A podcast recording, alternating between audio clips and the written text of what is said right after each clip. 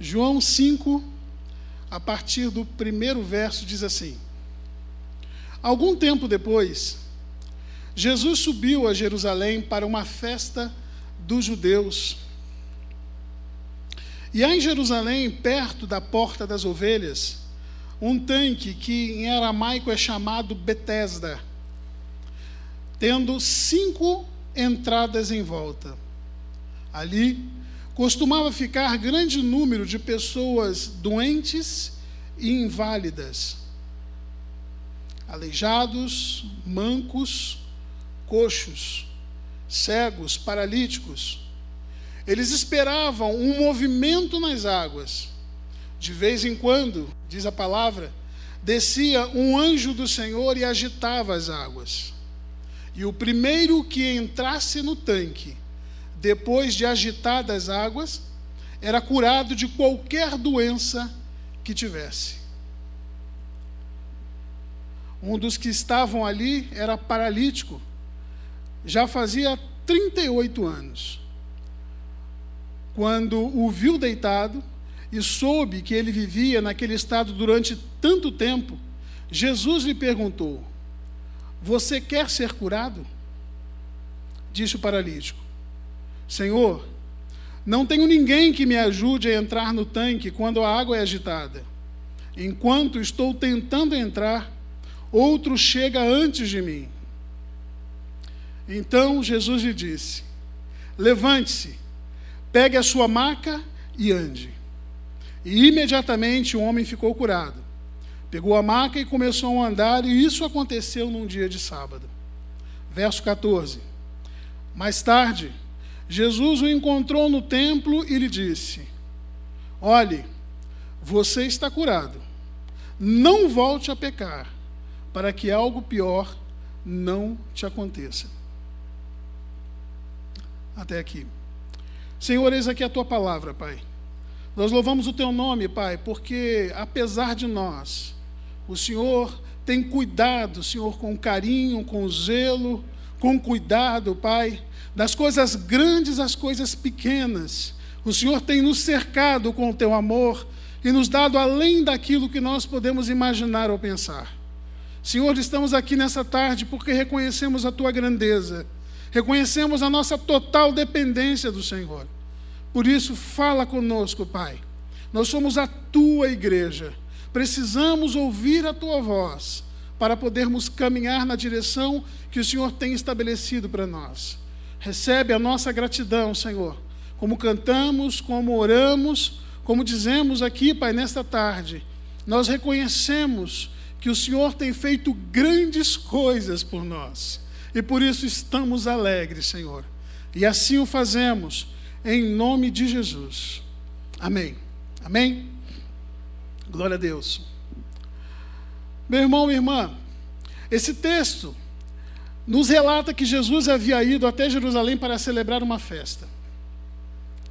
Embora o texto não afirme que festa era esta, vale lembrar que no contexto hebraico, a celebração de festas aconteciam sempre ligadas a alguma celebração a Deus.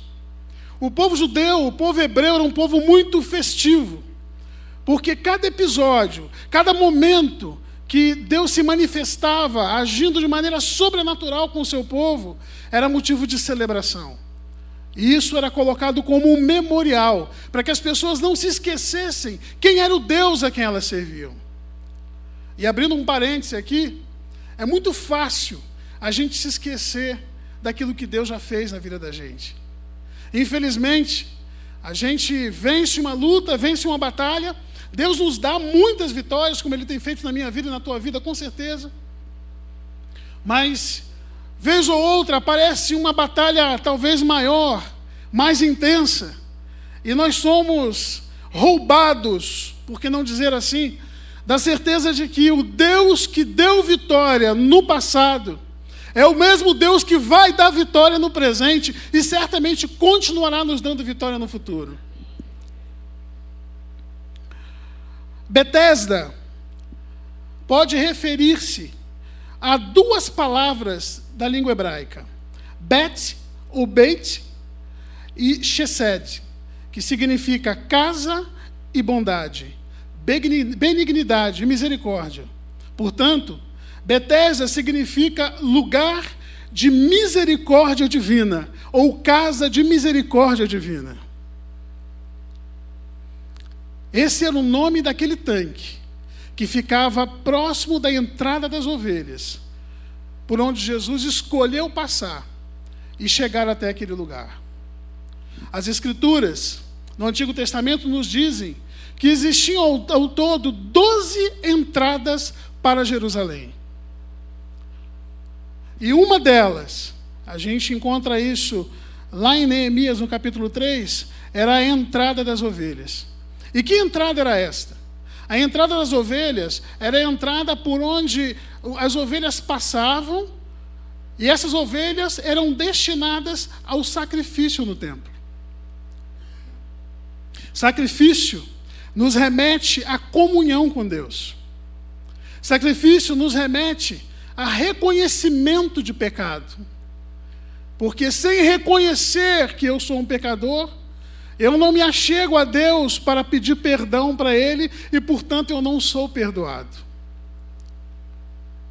O sangue derramado daquelas ovelhas era um sangue que, naquela época, simplesmente espiava o pecado, cobria o pecado. Mas aquele sacrifício não era perfeito, porque o sangue de animais não poderia e nunca pôde perdoar pecado de homens. Mas Jesus fez o sacrifício perfeito. Jesus sendo perfeito em todas as coisas. Jesus não pecando em nada. Jesus, segundo a palavra, foi alguém que, como eu e você, foi tentado em todas as coisas, porém sem ceder a nenhuma delas. Ele tomou o meu lugar e o teu lugar, oferecendo assim um sacrifício perfeito, para que não somente fosse coberto o meu pecado e o teu pecado, mas que ele fosse retirado para que Deus, ao olhar para mim e para você, ele olhasse para a cruz de Jesus e não visse mais pecado em mim e nem em você. Ao contrário de muitos de nós, Jesus não se importou de tomar aquele caminho o caminho das ovelhas. Ele sabia que mais adiante ele chegaria num local onde estariam vários aleijados, cegos, mancos, coxos. Por que não dizer as pessoas invisíveis? Eu confesso para você que, para mim, humanamente falando, não é agradável passar no local onde eu vejo um bando de pessoas ali na rua, pedindo coisas, passando aquele pano sujo no para-brisa do meu carro, às vezes passo o paninho ali para poder ganhar uma moeda. Eu não vou ser hipócrita, irmãos, e dizer para você que eu fico feliz com isso, porque às vezes eu quero até abençoar e porque eles veem que eu vou dar uma moeda, que eu vou dar alguma coisa, ele passa aquele paninho ali que parece que tinha óleo, não sei. E o vidro estava limpo, ele acaba sujando mais ainda. Nós moramos, eu, a Miriam e a Sofia, ali na região de Perdizes. E quando nós viemos para aqui para a igreja, um caminho natural para nós inclui passar ali por uma rua chamada Amaral Gurgel. Não sei quantos de vocês conhecem aquela rua. É um caminho mais rápido, porque dali a gente pega 23 e chega aqui em mais ou menos 20 minutos. E eu não sei quantos de vocês conhecem Amaral Gurgel de passar por ali. Mas debaixo do viaduto, Debaixo ali do minhocão vivem famílias, muita gente. No farol querendo passar paninho, pessoas ali usando drogas, pessoas ali fazendo comida, pessoas ali com cães, com gatos, pessoas ali com sofás, móveis usados, móveis velhos. Parece uma cidade, uma cidade que eu não posso dizer que é invisível, porque é impossível você passar por ali e não observar e não ser impactado com aquela visão. Mas muitos de nós, sabendo que aquilo ali é do jeito que é, o que tem feito para que aquela situação mude? O seu coração, o meu coração tem doído No início de 2019, eu fui convidado pelo Doug a fazer um trabalho pastoral na BCP. E eu falei isso para ele, falei isso no nosso, nosso culto de, de celebração de Natal, que foi o culto de encerramento, de que todo sábado, quando eu vou ali na BCP, muitas pessoas, pela misericórdia de Deus, daqueles que moram na BCP, no albergue, como aqueles que vão lá apenas tomar café, tomar banho, almoçar e depois voltam para a rua. Eles fazem questão de me abraçar. E eles olham para mim e falam, pastor, que bom que você está aqui, pastor. Que bom que você orou por mim. Pastor, que bom que a gente pode abrir o coração. Que bom que tem aqui o trabalho assistencial. Que bom que tem médicos. Que bom que tem esse serviço ou aquele outro. E de fato é algo que alegra muito o coração da gente. Mas eu digo para você, igreja, que eles talvez sejam, certamente são abençoados pelo trabalho que a gente faz ali na BCP. Mas em se tratando de mim, e eu falo isso com toda a sinceridade do meu coração, eu me sinto a pessoa mais abençoada naquele lugar quando eu saio de lá aos sábados. Porque a BCP me fez, ao longo de 2019, ser um pastor mais crente. Ser alguém que tem tido a oportunidade de viver o que é o verdadeiro Evangelho. Que você ir ali falar do amor de Deus, que você ir ali estender uma mão, que você ir ali fazer uma oração, dar um abraço, chorar junto com eles, se alegrar junto com eles, sabendo que humanamente falando, eles não têm nada para te dar em troca. Mas aquele que tem e não fica devendo nada para ninguém, ele derrama com fartura e abundância sobre a vida da gente. A Bíblia nos mostra que onde Jesus estava, o milagre acontecia. Como nós lemos na palavra, cegos, mancos, paralíticos eram pessoas impedidas de entrar no templo de terem acesso à presença de Deus. E quantos de nós estamos caminhando assim, tropeçando, caindo e caídos, como se Deus não existisse ou não se importasse, espiritualmente falando? Certa vez, eu não lembro agora onde foi que eu li isso, mas o autor de um livro, ele dizia o seguinte: que a gente pensa que ser ateu é sair gritando pelas esquinas para que todo mundo ouça que a gente não acredita em Deus. E eu confesso para vocês que durante muito tempo, quando eu pensava em ser ateu, não que eu quisesse ser, mas quando eu pensava o que era alguém ser ateu, eu pensava assim também, como se fosse alguém gritando pelas esquinas dizendo: Olha, eu não creio em Deus. E esse autor dizia que isso não é ser ateu. E o que é ser ateu, segundo a teoria dele? Ateu é todo aquele que vive como se Deus não existisse. E trazendo isso para a nossa realidade, quantas áreas da minha vida e da tua vida nós temos tomado decisões, nós temos feito escolhas, não dando a mínima para aquilo que Deus pensa a respeito dessa área ou outra da minha vida e da tua vida. Baseado nessa fala desse autor, a gente pode dizer que há áreas que estão precisando deixar de ser ateias no meu coração e no teu coração. É curioso notar que aquelas pessoas estavam ali diante do tanque esperando o agir do anjo de Deus. E eis que aparece o Deus do anjo.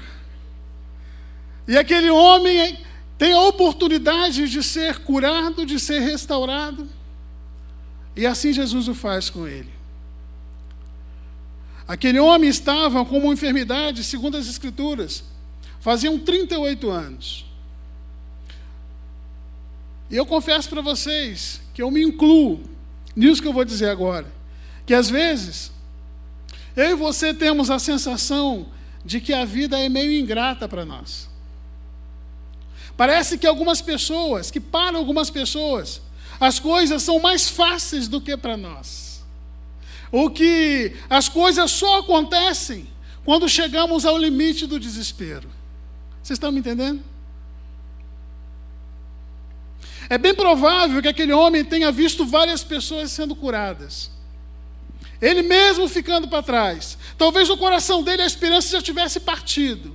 E tudo o que ele precisava parecia muito distante de suas mãos. Parecia que ninguém se importava. Mas vale dizer também que ninguém vai dar importância, ninguém vai dar valor àquilo que você mesmo não valoriza. Onde que eu quero chegar? Não valorizar a si mesmo, ao seu cônjuge, aos seus filhos e a Deus.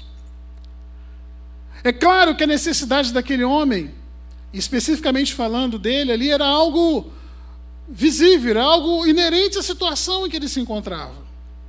Todo mundo via o que ele precisava. Mas é aquilo que Deus não vê quando olha para mim e olha para você. Aquilo que só vem aqueles que estão dentro da tua casa. Sabe aquela história que você diz assim: Poxa, os meus filhos precisam ler mais a Bíblia. Os meus filhos precisam orar mais. A minha mulher precisa ser mais espiritual. O meu marido precisa ler mais a palavra de Deus. Mas e aí, cara pálida? Quando eles olham para você, eles veem alguém que faz isso também? Eu e você somos formadores de opinião, dentro e fora de casa. Não dá para eu querer que a minha filha faça algo que a traga mais para a presença de Deus se ela, em primeiro lugar, não me vê fazendo isso primeiro. Você sabe que o ser humano aprende as coisas por imitação. A criança, ela aprende com muito mais facilidade aquilo que vê do que aquilo que ouve. Isso me faz lembrar de uma ilustração que foi feita há muito tempo, em outra igreja, quando eu ainda não era aqui da Batista do Povo,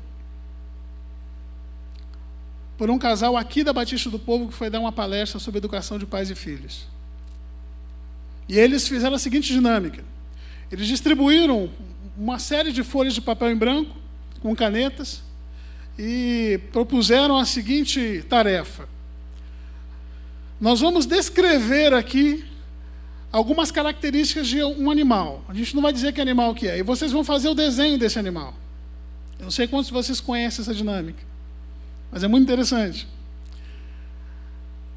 E depois a gente vai mostrar que animal é esse. Então eles distribuíram os papéis, as canetas, e falaram: olha, esse animal que a gente quer que vocês façam desenho é um animal que tem dois chifres, é um animal que anda de quatro pernas, de quatro patas, ele é um animal vegetariano, come capim, come vegetais. Ele tem um pelo ralo, tem um rabo. E foi falando e depois no final pediram para que as pessoas mostrassem os desenhos. Saiu cada coisa que você não faz ideia. Mas o fato é que ninguém conseguiu, de fato, adivinhar que animal era aquele que eles relatavam e que deram lá a descrição. Antes que eles dissessem, eles projetaram o animal na tela era um rinoceronte. Ninguém acertou. E qual era a moral da história? Assim acontece dentro da casa da gente. É mais fácil você mostrar para o seu filho o que você quer que ele aprenda do que você dizer para ele. Ele vai aprender, vai aprender muito mais fácil vendo do que ouvindo.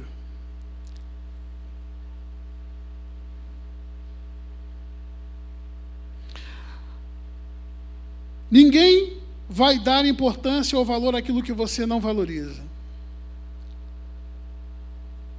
Você tem sido um homem que valoriza a sua mulher dentro de casa? Os seus filhos ou as suas filhas têm visto um pai que honra a mulher dentro de casa? Ah, pastor, mas ela é minha mulher.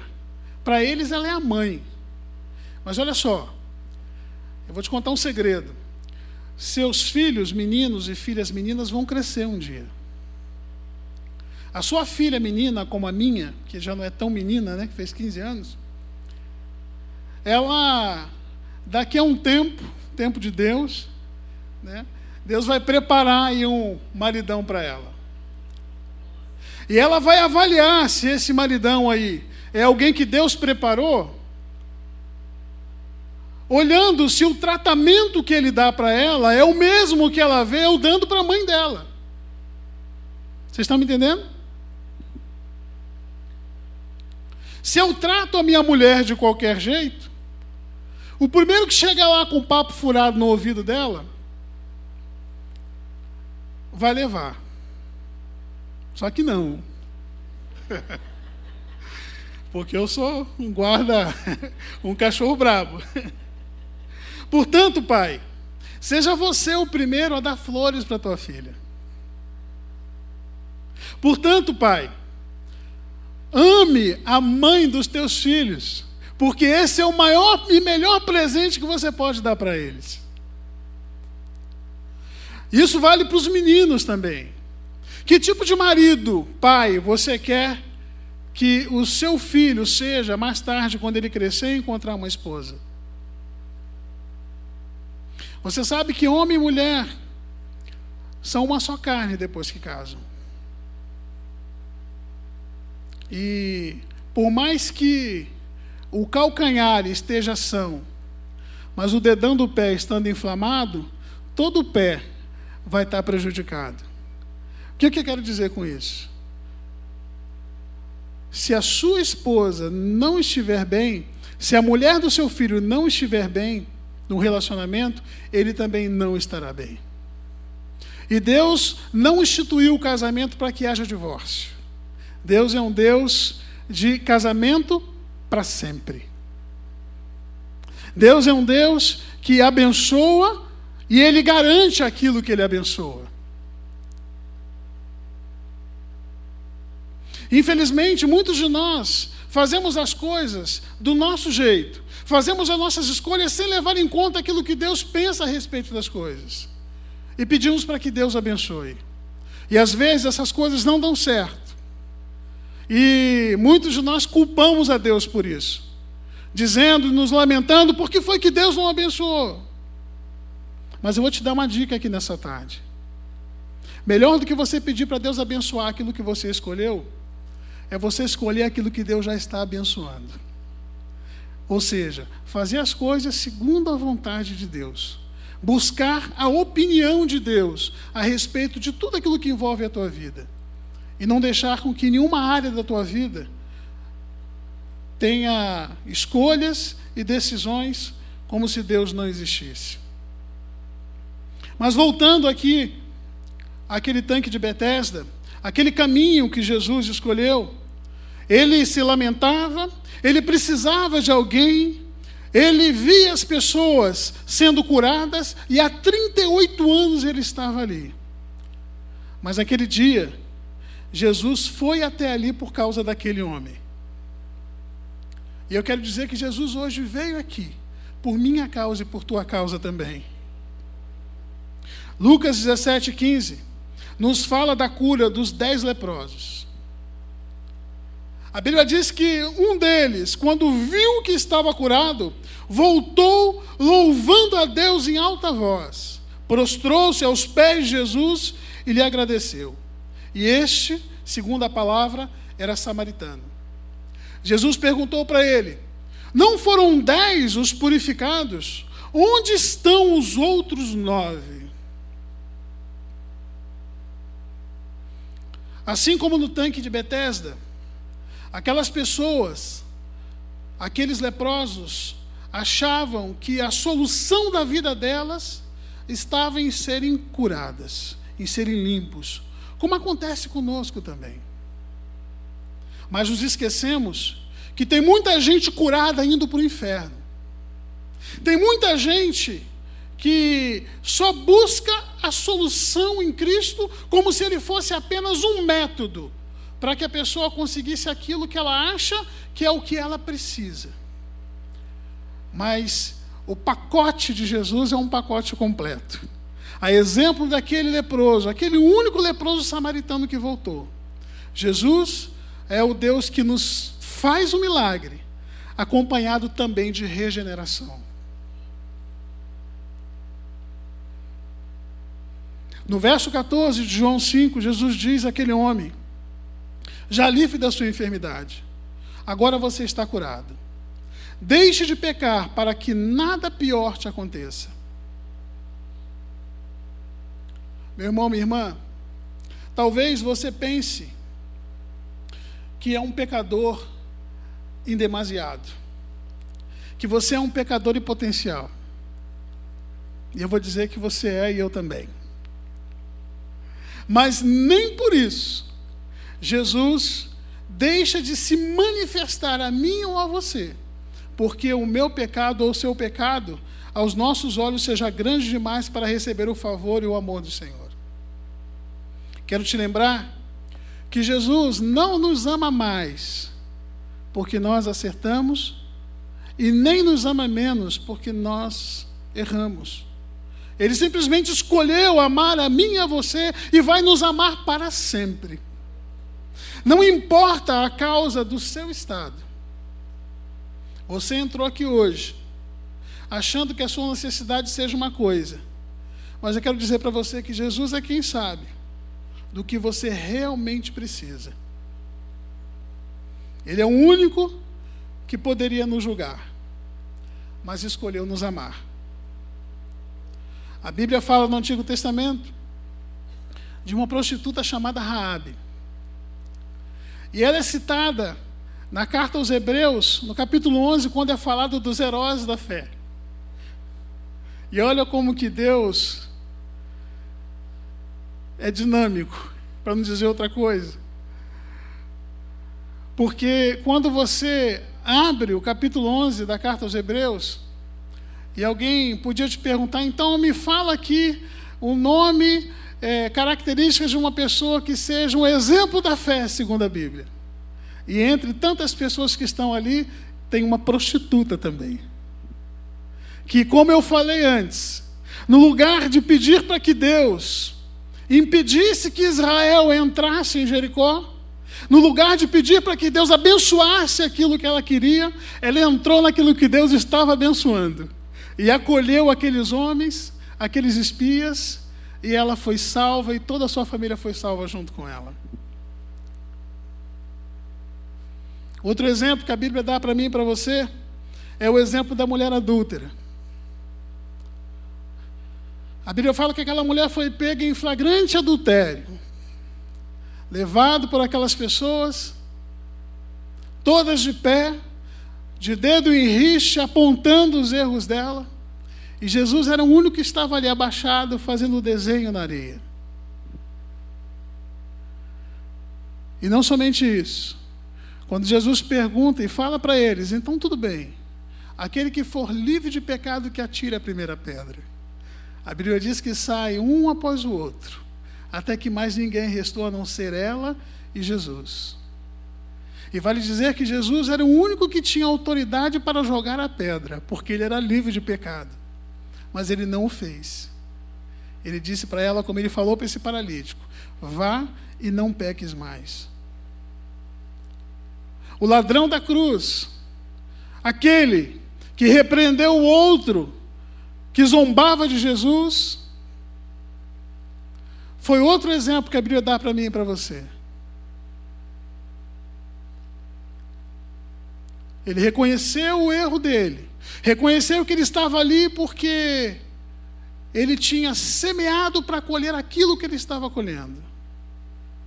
Se arrependeu, pediu perdão, porque reconheceu a autoridade de Jesus, mesmo ali numa cruz, do lado da cruz dele. E o que Jesus falou para ele? Ainda hoje estarás comigo no paraíso. Eu esse que vos fala. Quantas coisas, de quantas coisas o Senhor me livrou, de quantas coisas Ele me perdoou, quanta misericórdia Ele teve na minha vida. Livramentos que muitos deles eu nem sei, eu fico sabendo depois. Você. Mas uma coisa eu sei: que quando o Senhor vier nos buscar, ou quando nós partimos em Cristo, e a igreja for levada para os céus, eu vou chegar lá, sei que vou encontrar muitos rostinhos aqui, todos vocês, e vou me alegrar com vocês. Eu sei que eu vou encontrar Davi, eu sei que eu vou encontrar Abraão, eu sei que eu vou encontrar Moisés, eu sei que eu vou encontrar muitos desses que a gente admira e Deus tem usado para falar através da palavra dele comigo e com você. Mas eu sei também que eu vou encontrar aquele ladrão da cruz. Eu sei também que eu vou encontrar aquela prostituta. Eu sei também que eu vou encontrar Raabe. E juntos nós adoraremos aquele que é o único digno de todo louvor, de toda honra, de toda glória, de toda adoração. Jesus quer me abençoar e abençoar você. Da origem ao destino. Eu queria que você ficasse de pé.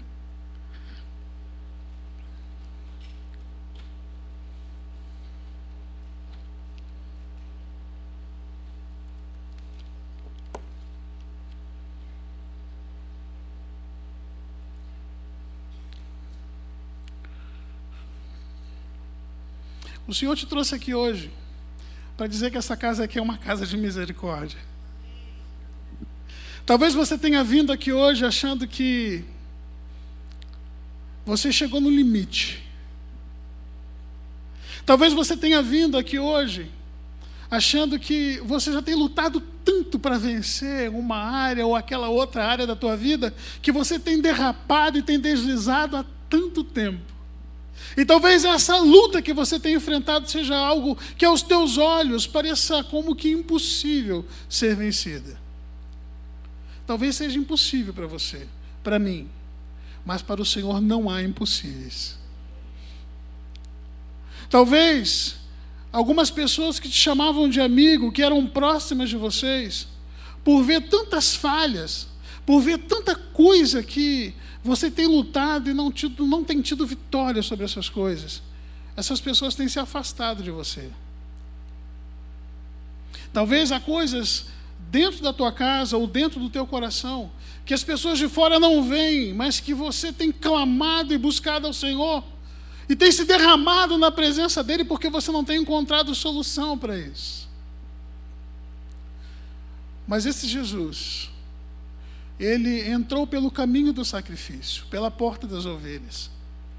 E assim como ele olhou para aquelas pessoas naquele tanque, ele olha hoje aqui para mim e para você. E ele deseja te tocar e te curar.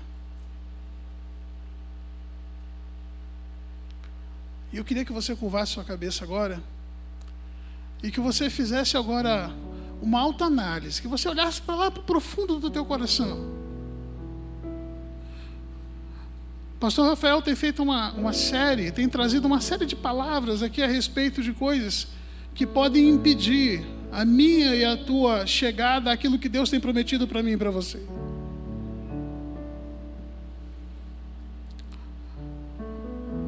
Pecados ocultos, pecados que são expostos, coisas grandes e coisas pequenas, mas lembrando que para Deus não existe pecadinho nem pecadão. Pecado é tudo aquilo que afasta eu e você da presença do nosso Deus. Mas nessa tarde Ele quer nos dar hoje, para mim e para você, mais um empurrãozinho. O nosso Deus não faz a obra quase completa. O propósito dele é fazer a obra completa. O propósito dele é fazer com que eu e você sejamos exatamente aquilo que ele quer que nós sejamos. Não adianta, não, pastor, mas eu vou na igreja, eu choro, eu me derramo. No domingo Deus fala comigo, eu levanto a mão, vou lá, recebo oração, mas durante a semana parece que tudo se esvai.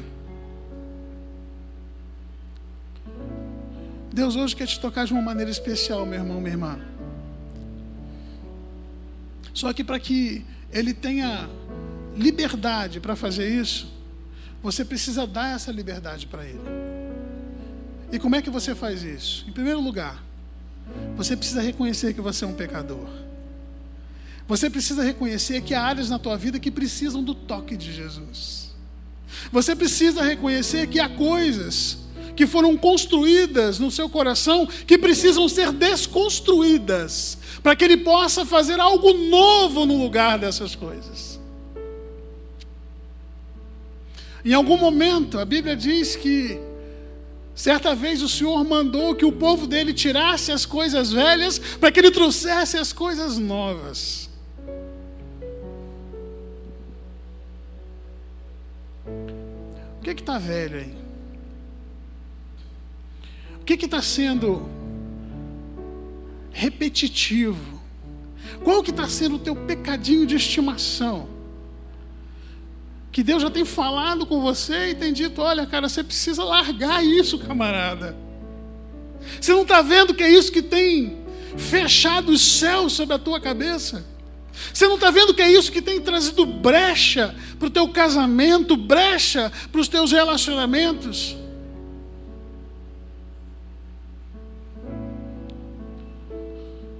E como o primeiro que precisa aqui de um toque de Jesus, eu quero perguntar para você aqui nessa tarde.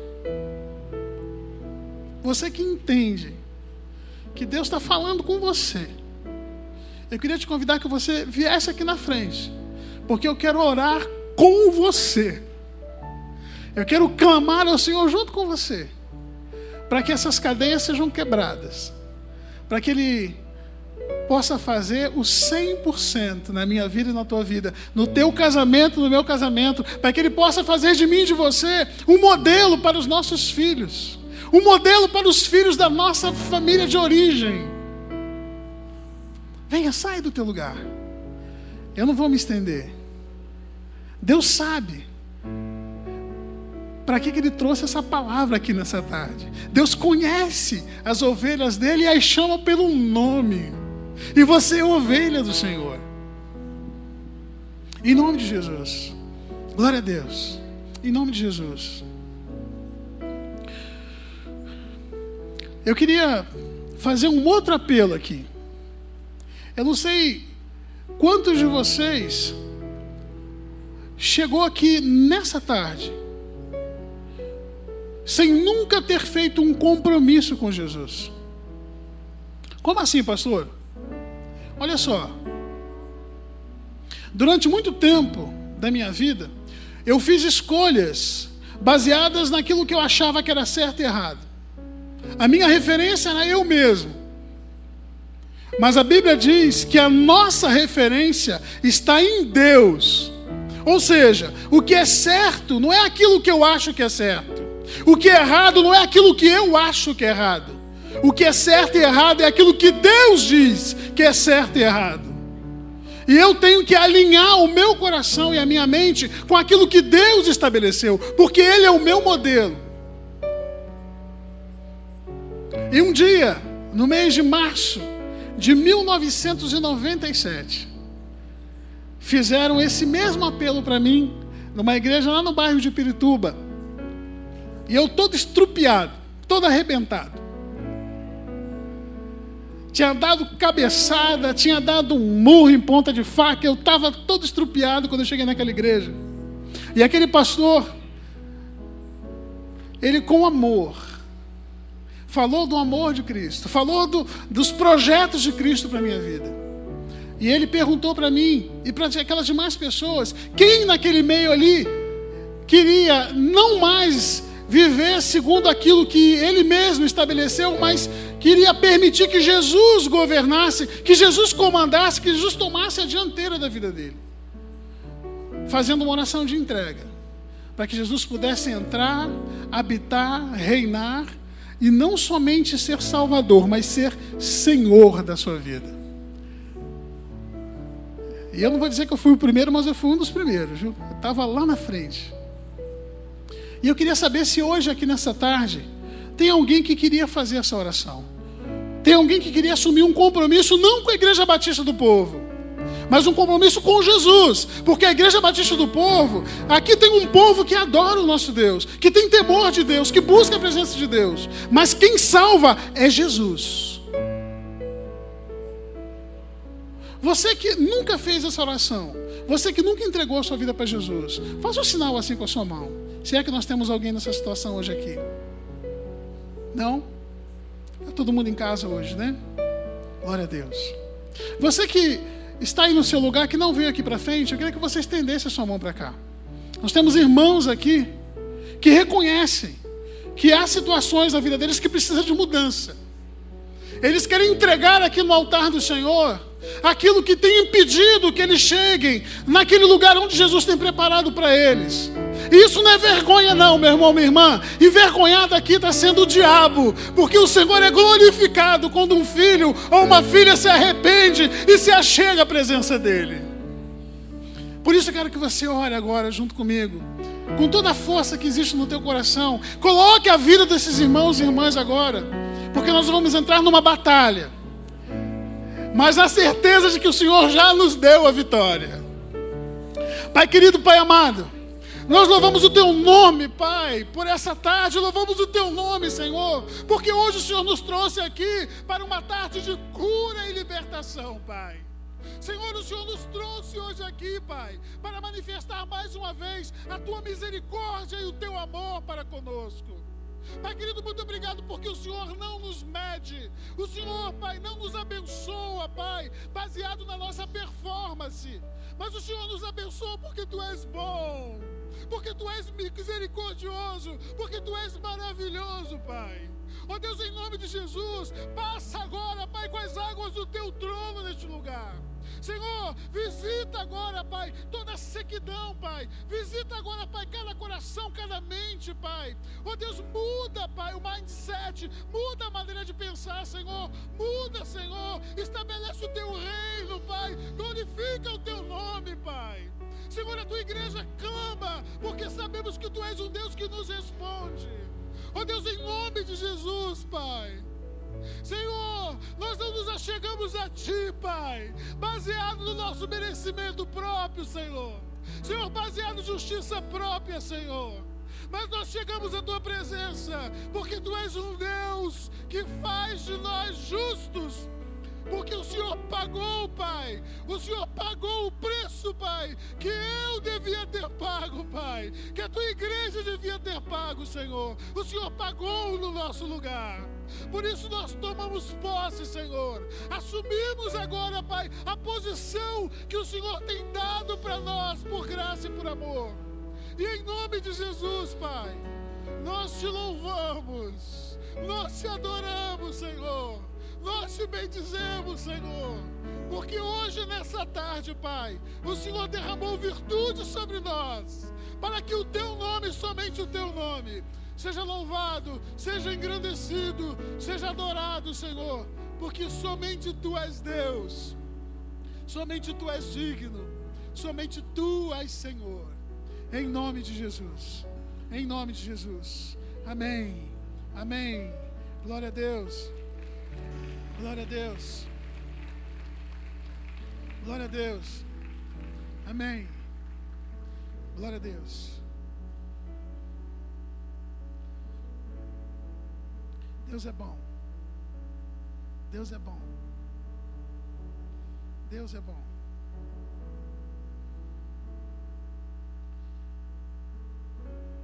Eu não mereço, você não merece. Mas Ele faz por mim e por você não porque nós mereçamos. Ele faz porque Ele é bom. Ele faz porque Ele nos ama. Ele faz porque Ele escolheu me amar, escolheu amar você, igreja. E é por isso que nós louvamos o nome dEle. É por isso que nós estamos aqui nessa tarde. É por isso que nós o adoramos. Glória ao nome do Senhor. Pastor, pode se sentar. Ah, eles vão cantar? Amém. Então pode ficar de pé.